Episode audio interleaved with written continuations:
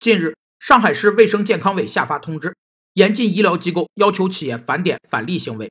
要求医疗机构按照合同购销药品，不得进行二次议价。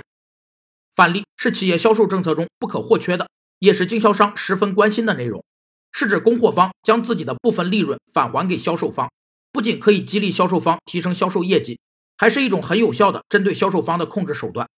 所以，激励和控制是返利的两个特殊功能，二者相辅相成。充满互动。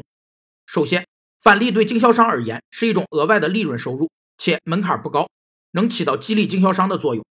其次，获得高比例的返利并非易事，除了对经销商有销量或销售额方面的要求外，企业一般还会要求经销商不能严重违规，否则将受到扣减返利甚至取消返利的处罚。与此同时，上海卫健委还严禁医疗机构以返利等名义收受药品、医疗器械的生产企业、经营企业。或者其代理人给予的利益。